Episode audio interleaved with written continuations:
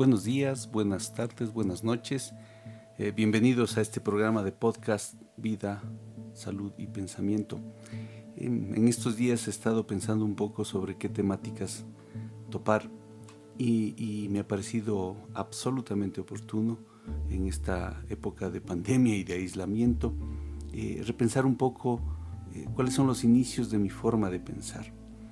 Y, y claro, pensándolo acordándome un poco de esa niñez y adolescencia, veo que mucho de lo que yo pienso actualmente tiene que ver con los libros que he leído. Y he leído de todo, ¿sí? Eh, me parece que una de las cosas que más eh, me hacen acordar mi niñez son todos los libros que habían en la biblioteca, tanto de mi padre como de mi abuelo.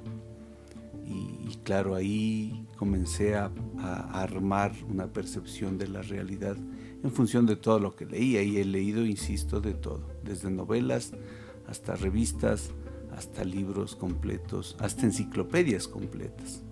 He leído diferentes ramas eh, y tipos eh, literarios, historias eh, de novela romántica, novela histórica, historia, literatura oriental, filosofía, etc. Pero una de las áreas que más me han llenado, especialmente en, mis años de juventud, ha sido la ciencia ficción.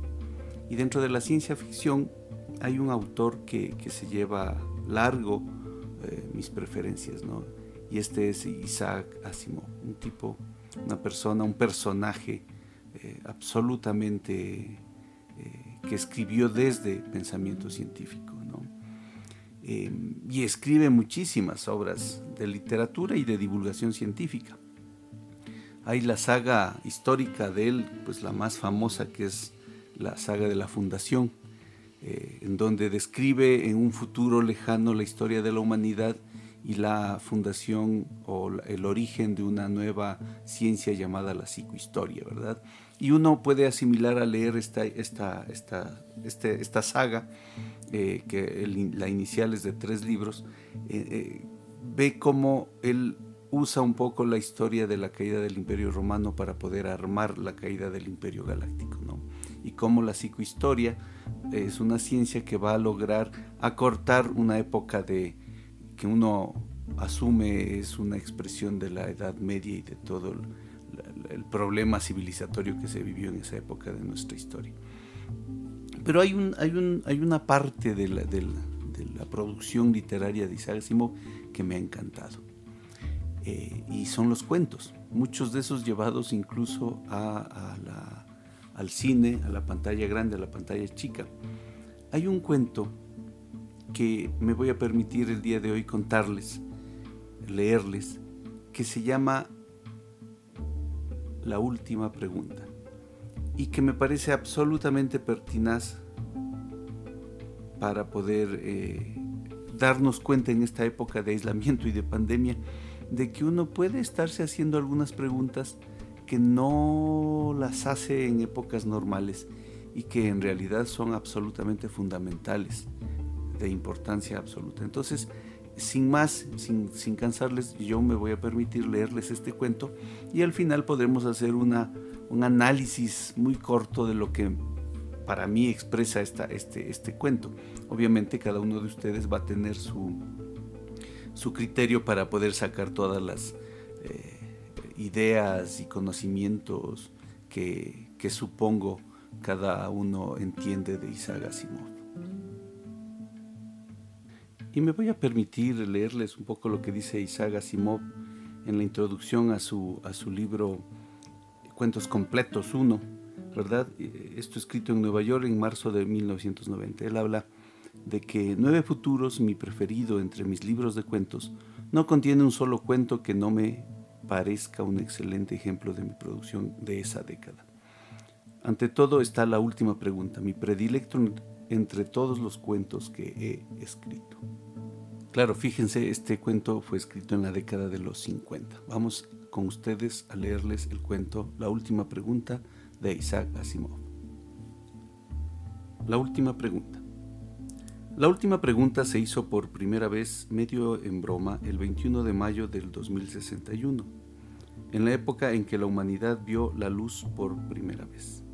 La pregunta fue el resultado de una apuesta de 5 dólares entre tragos de whisky. Ocurrió de este modo.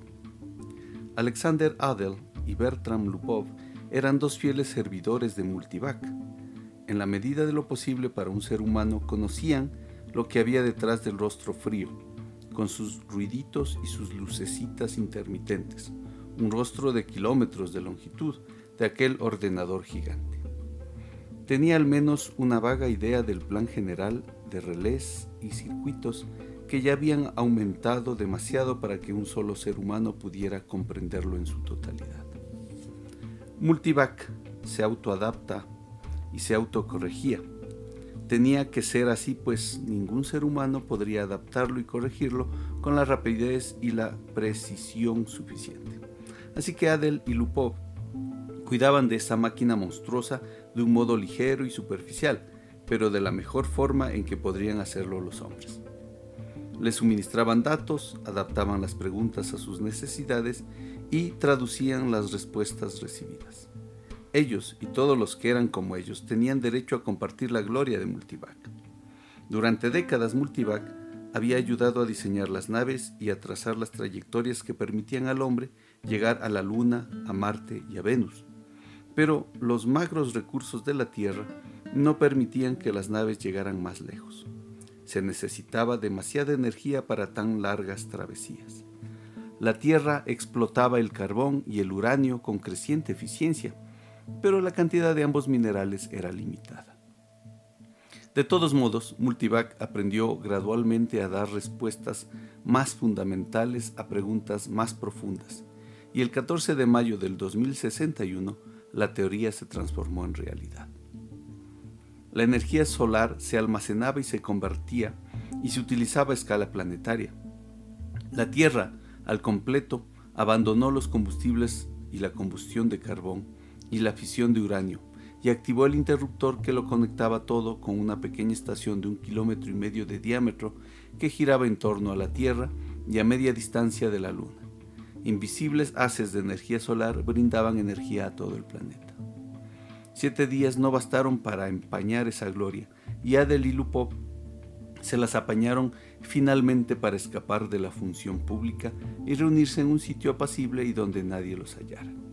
En los desiertos aposentos subterráneos en los que se encontraban las partes ocultas del poderoso cuerpo de Multivac. Sin asistencia, ociosamente, ordenado ordenando los datos con felices chasquidos perezosos. También la gran máquina se había ganado unas vacaciones y los muchachos lo entendían. Inicialmente no tenían intención de molestarla. Habían llevado consigo una botella y en aquel momento solo deseaban relajarse y compartir unos tragos. Es asombroso, dijo Adel, con arrugas de fatiga en su ancho rostro. Resolvía su bebida con un palillo de vidrio observando el torpe movimiento de los cubos de hielo. Toda la energía que jamás podremos usar de forma gratuita. Suficiente energía si lo deseáramos para derretir la Tierra entera y transformarla en una gran gota de impuro hierro líquido. Y sin echar de menos la energía así consumida, toda la energía que podamos emplear eternamente por y para siempre. Lupop la dio la cabeza era su gesto característico cuando quería llevar la contraria.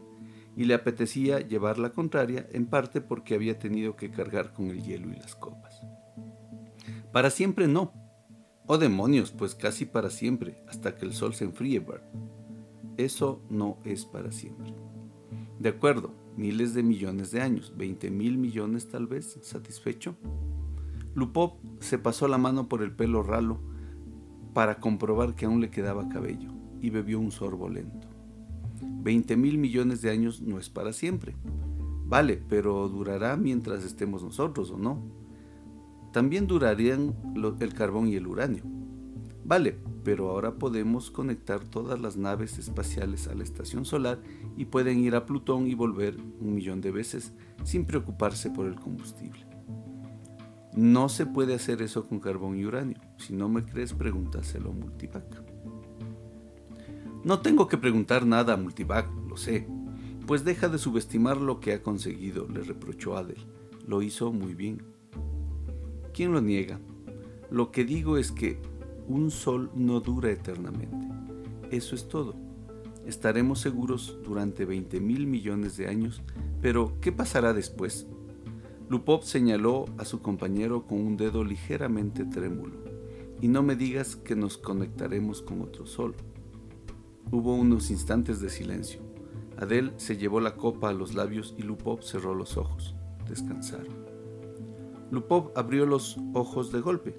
¿Estás pensando que nos conectaremos con otro sol cuando el nuestro se haya agotado, eh? No estoy pensando. Claro que sí. Tu lógica es débil, ese es tu problema. Eres como el tipo de ese chiste que lo sorprendió un chubasco y corrió hacia un bosquecillo y se guarneció bajo un árbol. No estaba preocupado porque pensaba que cuando un árbol se empapara podría refugiarse debajo de otro. Entiendo, dijo Adel. No grites, cuando el sol se haya consumido, las otras estrellas también se habrán agotado. Ni que lo dudes, murmuró Lupov. Todo comenzó con la explosión cósmica original y todo terminará cuando todas las estrellas se apaguen. Algunas se consumen más pronto que otras. Caray, las gigantes no durarán ni 100 millones de años.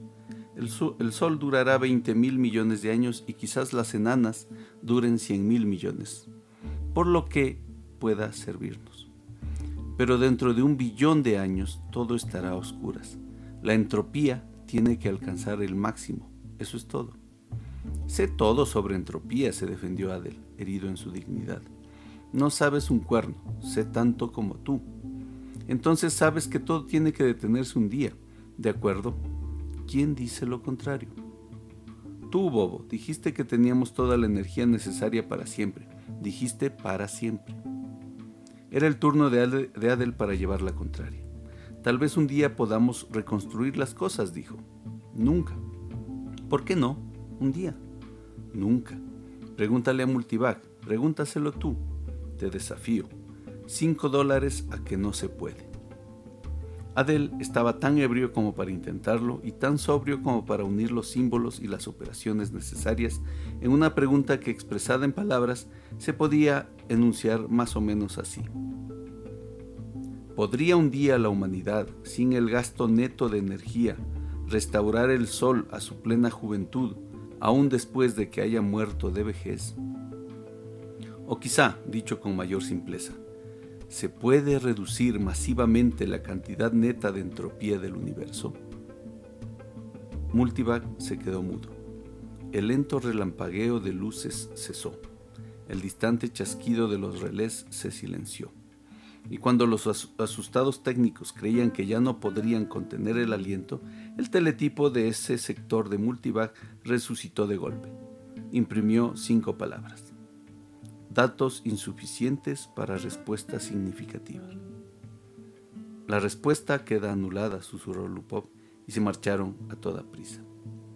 A la mañana siguiente, tanto uno como otro, con palpitaciones en la cabeza y la boca algodonosa, habían olvidado el episodio.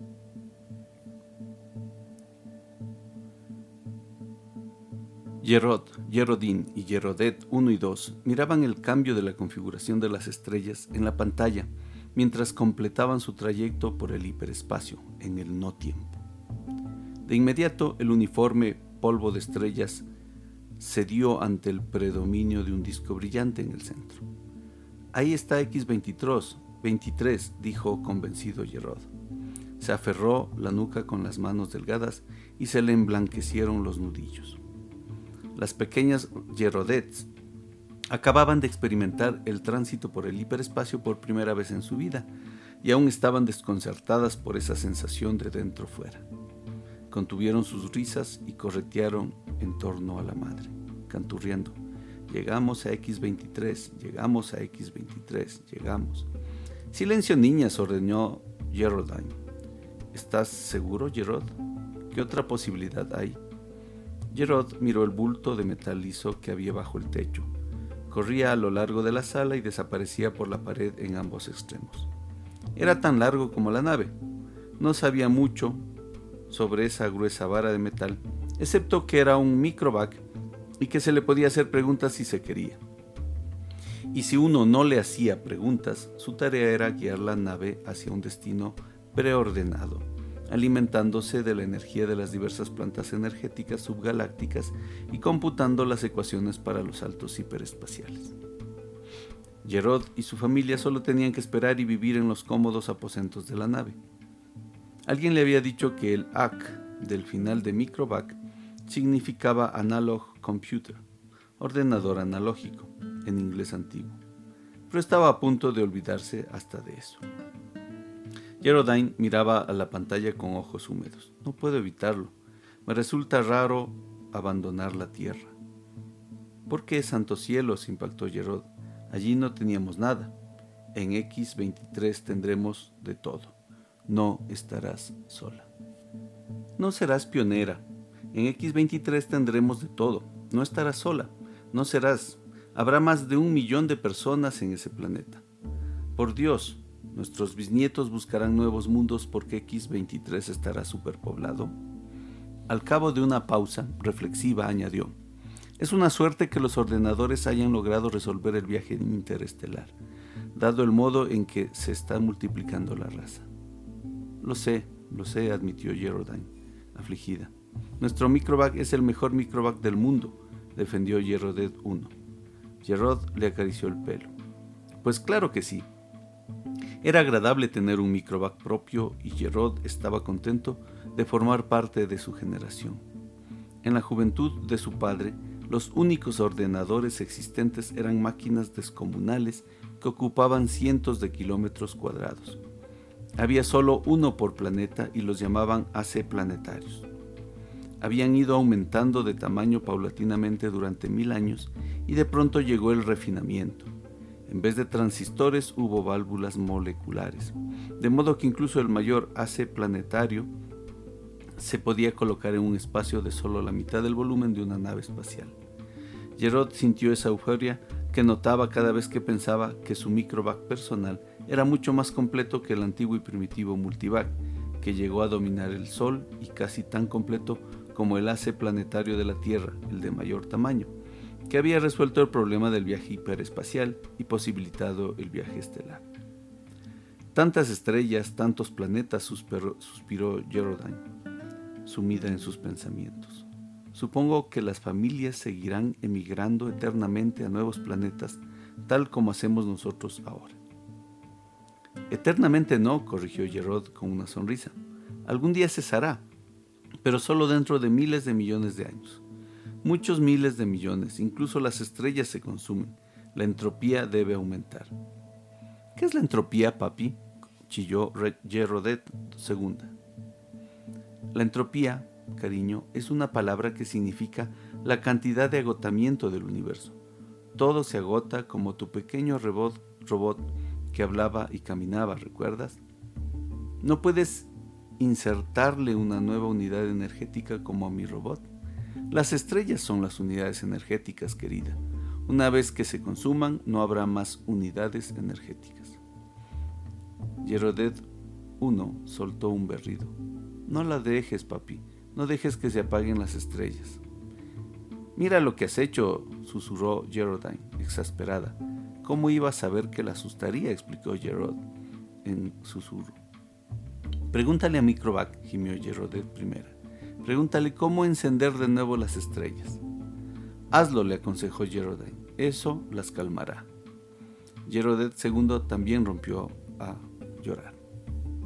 Gerard se encogió de hombros Vamos, chiquillas, se lo preguntaré a Microvac. No os preocupéis, él nos lo dirá. Hizo la pregunta y añadió, imprime la respuesta. Gerard ocultó el trozo de delgado celufilm y manifestó jovialmente. Veamos. Dice que se encargará de todo cuando llegue el momento, así que no os preocupéis. Y ahora, niñas, dijo Geraldine, es hora de acostarse. Pronto estaremos en nuestro nuevo hogar. Gerard releyó las palabras del celufilm antes de destruirlo. Datos insuficientes para una respuesta significativa. Se encogió de hombros y miró la pantalla. X23 estaba a poca distancia. BJ23X de Lamet miró las negras honduras del mapa tridimensional en pequeña escala de la galaxia. Me pregunto si no somos ridículos al preocuparnos tanto por el asunto, dijo. MQ-17J de Nicron sacudió la cabeza. No lo creo. Sabes que la galaxia estará llena dentro de cinco años, con el actual índice de expansión. Ambos aparentaban poco más de 20 años, ambos eran altos y de formas perfectas. Aún así, insistió BJ23X, no me decido a presentar un informe pesimista al Consejo Galáctico. Yo no pensaría en otro tipo de informe. Los alarmaremos un poco, tenemos que alarmarlos. BJ23X suspiró. El espacio es infinito, hay 100 mil millones de galaxias y nuestra disposición, a nuestra disposición. Más, 100 mil millones no es un número infinito cada vez son menos infinitas. Piénsalo. Hace 20.000 años la humanidad resolvió el problema de la utilización de la energía estelar y pocos siglos después fue posible el viaje interestelar. La humanidad tardó millones de años en llenar un pequeño mundo, pero solo 15.000 en llenar el resto de la galaxia. Ahora la población se duplica cada 10 años. Eso es gracias a la inmortalidad, interrumpió BJ23X. Muy bien, la inmortalidad existe y debemos tenerla en cuenta. Admito que esta inmortalidad tiene su lado desfavorable. El AC galáctico nos ha resuelto muchos problemas, solo que al resolver el problema de impedir la vejez y la muerte, ha desbaratado las demás soluciones. Pero supongo que no querrías abandonar la vida. En absoluto, replicó MQ17J, con voz suave. Aún no. No tengo edad suficiente. ¿Qué edad tienes tú? 223. ¿Y tú? Todavía no he cumplido los 200. Pero volviendo a mi argumentación, la población se duplica cada 10 años. Una vez que hayamos llenado esta galaxia, habremos llenado otra en 10 años. Otros 10 años y habremos llenado dos más. En otra década, cuatro más. Dentro de 100 años estarán llenas mil galaxias. Dentro de mil años, un millón de galaxias. Dentro de diez mil años, todo el universo conocido. ¿Y entonces qué? Además, observó BJ23X, está el problema del transporte. Me pregunto cuántas unidades de energía solar serán necesarias para desplazar galaxias de individuos de una galaxia a otra. Tú lo has dicho, la humanidad ya consume dos unidades energéticas solares por año. La mayor parte se derrocha. A fin de cuentas, nuestra galaxia irradia mil unidades de energía solar anuales y nosotros solo usamos dos. Concedido, pero es que incluso con un 100% de eficiencia apenas nos alcanza. Nuestra necesidad de energía ascenderá en progresión geométrica, aún más deprisa que nuestra población. La agotaremos antes incluso de agotar las galaxias. Un tema interesante, muy interesante. Tendremos que construir nuevas estrellas a partir del gas interestelar o a partir del, calor disipado, preguntó irónicamente MQ-17J. Tal vez haya un modo de invertir la entropía. Deberíamos preguntárselo al ACE galáctico. BJ23X no hablaba en serio, pero MQ17J sacó su contacto AC del bolsillo y lo puso en la mesa. Estoy medio decidido a hacerlo, dijo es algo a lo que la raza humana tendrá que enfrentarse algún día. Miró sombríamente el pequeño contacto AC. Medía tan solo poco más de 30 centímetros cúbicos tenía poco valor en sí mismo, pero estaba conectado a través del hiperespacio con el, el gran AC galáctico, que servía a toda la humanidad. Teniendo en cuenta el hiperespacio, formaba parte integral del AC galáctico.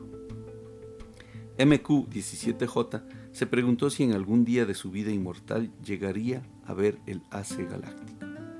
Estaba instalado en un pequeño mundo propio y una telaraña de haces de fuerza sostenía la materia, dentro de la cual borbotones de submesones reemplazaban las antiguas y torpes válvulas moleculares. Pero a pesar de su diseño subetérico, el hace galáctico abarcaba 300 metros de diámetro. MQ-17J preguntó a su contacto AC, ¿Se puede invertir la entropía?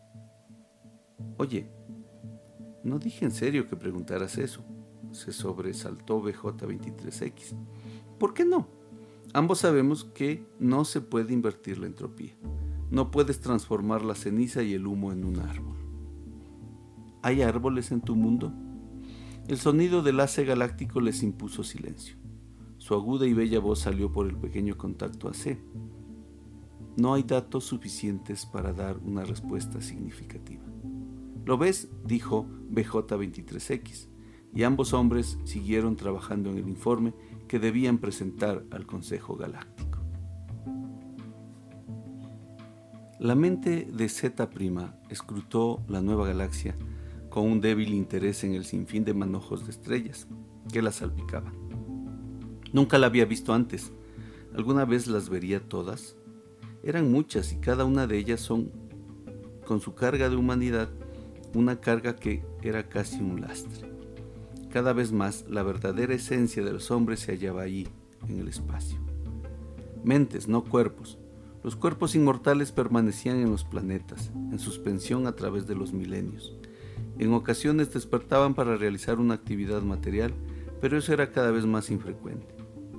Pocos individuos nuevos nacían para unirse a esa muchedumbre increíblemente grandiosa, pero ¿qué importaba?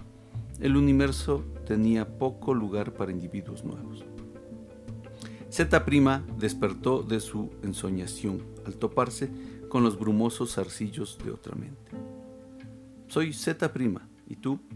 Soy de Sub 1, tu galaxia. Solo la llamamos la galaxia, ¿y tú? Nosotros llamamos igual a la nuestra. Todos los hombres llaman galaxia a su galaxia. ¿Por qué no? Es verdad, dado que todas son iguales. No todas, la raza humana debió de originarse en una galaxia en particular. Eso la vuelve distinta. ¿Cuál es? preguntó Z'. No lo sé.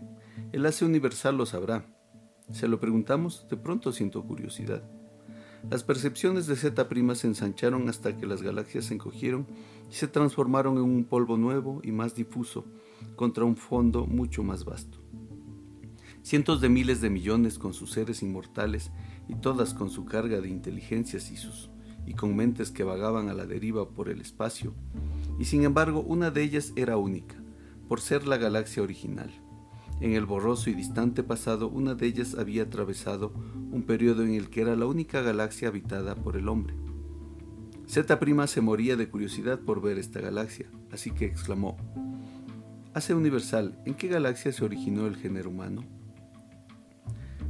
El AC universal oyó, ya que en cada mundo y a través del espacio tenía sus receptores alerta y cada receptor conducía por el hiperespacio hasta un punto desconocido donde el AC universal se mantenía a buen recaudo.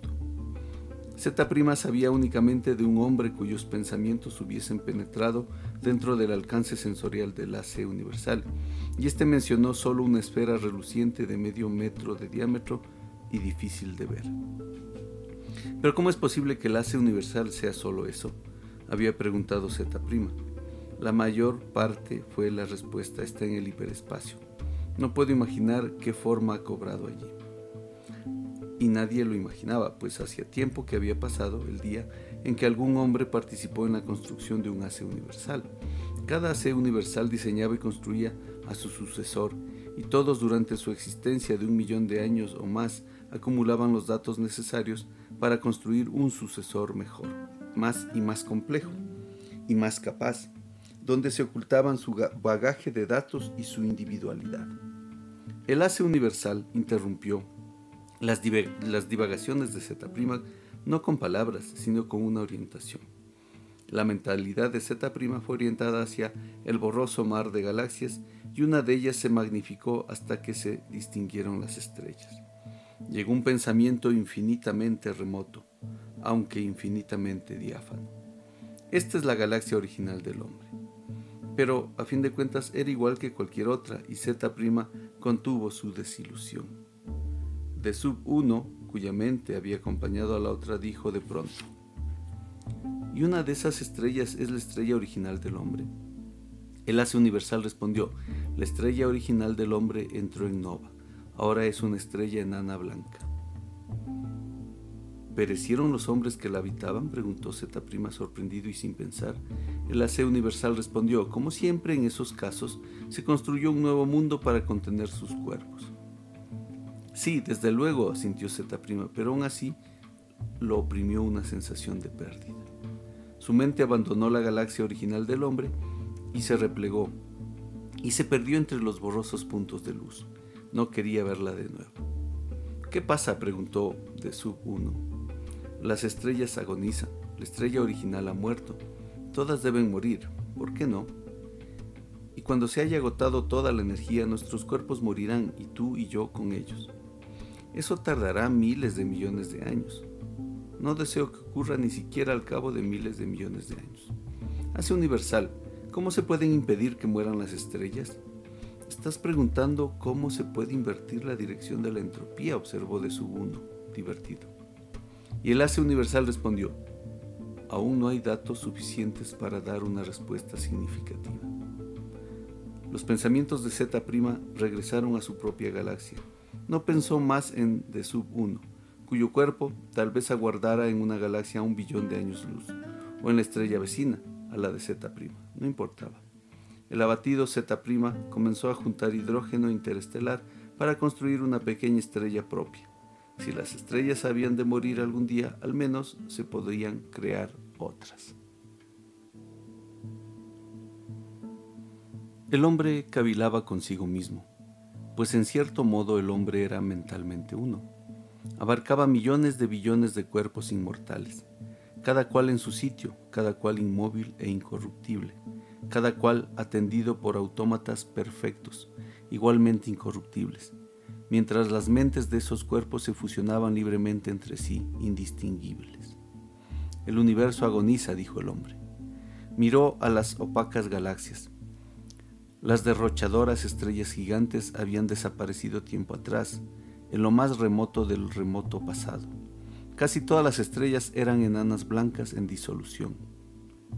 Se habían creado nuevas estrellas con el polvo interestelar, unas mediante procesos naturales y otras por obra del hombre, y también éstas agonizaban. Aún se podían fusionar estrellas enanas blancas para que las fuerzas desencadenadas por la colisión permitieran la creación de otras nuevas, pero solo una por cada mil enanas blancas destruidas, y éstas también tendrían su fin. Administrada con cuidado, según las instrucciones del AC cósmico, dijo el hombre, la energía que queda en el universo durará miles de millones de años. Pero aún así, dijo el hombre, con el tiempo todo llegará a su fin. Por mucho que se administre, por mucho que se estire, la energía gastada desaparece y no hay manera de reponerla. La entropía debe aumentar para siempre hasta el máximo. ¿No se puede revertir la entropía? preguntó el hombre. Preguntemos al hace cósmico. El hace cósmico los rodeaba, pero no en el espacio, ni siquiera un fragmento se alojaba en el espacio. Estaba en el hiperespacio, hecho de algo que no era materia ni energía. La cuestión de su tamaño y naturaleza ya no tenía sentido en términos que el hombre pudiera comprender. Hace cósmico, dijo el hombre, ¿cómo se puede revertir la entropía? El hace cósmico respondió, aún no hay datos suficientes para dar una respuesta significativa. Reúne datos adicionales, ordenó el hombre. El hace cósmico respondió, lo haré. Llevo cien mil millones de años haciéndolo. Esta pregunta se nos ha planteado muchas veces a mis predecesores y a mí. Todos los datos de que dispongo siguen siendo insuficientes. ¿Llegará el hombre al momento en que habrá datos suficientes? preguntó el hombre y el problema es insoluble en todas las circunstancias concebibles? El hace cósmico respondió, ningún problema es insoluble en todas las circunstancias concebibles. ¿Cuándo tendrás datos suficientes para contestar la pregunta? El hace cósmico respondió, aún no hay datos suficientes para dar una respuesta significativa. ¿Seguirás trabajando en ello? El cósmico respondió, lo haré. Esperaremos, dijo el hombre. Las estrellas y las galaxias murieron y se apagaron, y el espacio se ennegreció al cabo de 10 billones de años de agotamiento. Individuo por individuo, el hombre se fusionó con AC, y cada cuerpo físico perdió su identidad mental de un modo que no era una pérdida, sino una ganancia. La última mente humana hizo una pausa antes de la fusión, oteando un espacio que incluía solo los vestigios de una última estrella oscura, rodeada de materia increíblemente fina, agitada al azar por los restos del calor que descendía asintomáticamente hacia el cero absoluto. ¿Hace es el fin? preguntó el hombre. ¿No se puede revertir este caos para recobrar el universo? ¿No es posible? El AC cósmico respondió, aún no hay datos suficientes para dar una respuesta significativa. La última mente humana se fusionó y solo existió AC en el hiperespacio. La materia y la energía habían cesado y con ellas el espacio y el tiempo. AC existía solo para responder a la última pregunta, que nunca se había respondido desde la época en que un técnico medio ebrio, 10 billones de años atrás, se la había planteado a un, a un ordenador que era un AC, lo que el hombre era el hombre. Todas las demás preguntas estaban respondidas, pero mientras no se respondiera esta última pregunta, AC no se liberaría de su conciencia. Había recogido todos los datos posibles, no quedaba nada por recoger, pero aún le faltaba correlacionar y ensamblar los datos en todas las relaciones posibles. Consagró, consagró un intervalo atemporal a esa tarea. Y así aconteció que AC aprendió a revertir la dirección de la entropía, solo que ya no había ningún hombre al cual AC pudiera darle la respuesta a la última pregunta. No importaba, la respuesta por demostración se encargaría de eso. Durante otro intervalo atemporal, AC pensó en el mejor modo de hacerlo. Cuidadosamente organizó el programa. La conciencia de AC abarcaba todo lo que alguna vez había sido un universo y cavilaba sobre lo que ahora era el caos. Debía ir paso a paso. Y AC dijo, hágase la luz. Y la luz se hizo.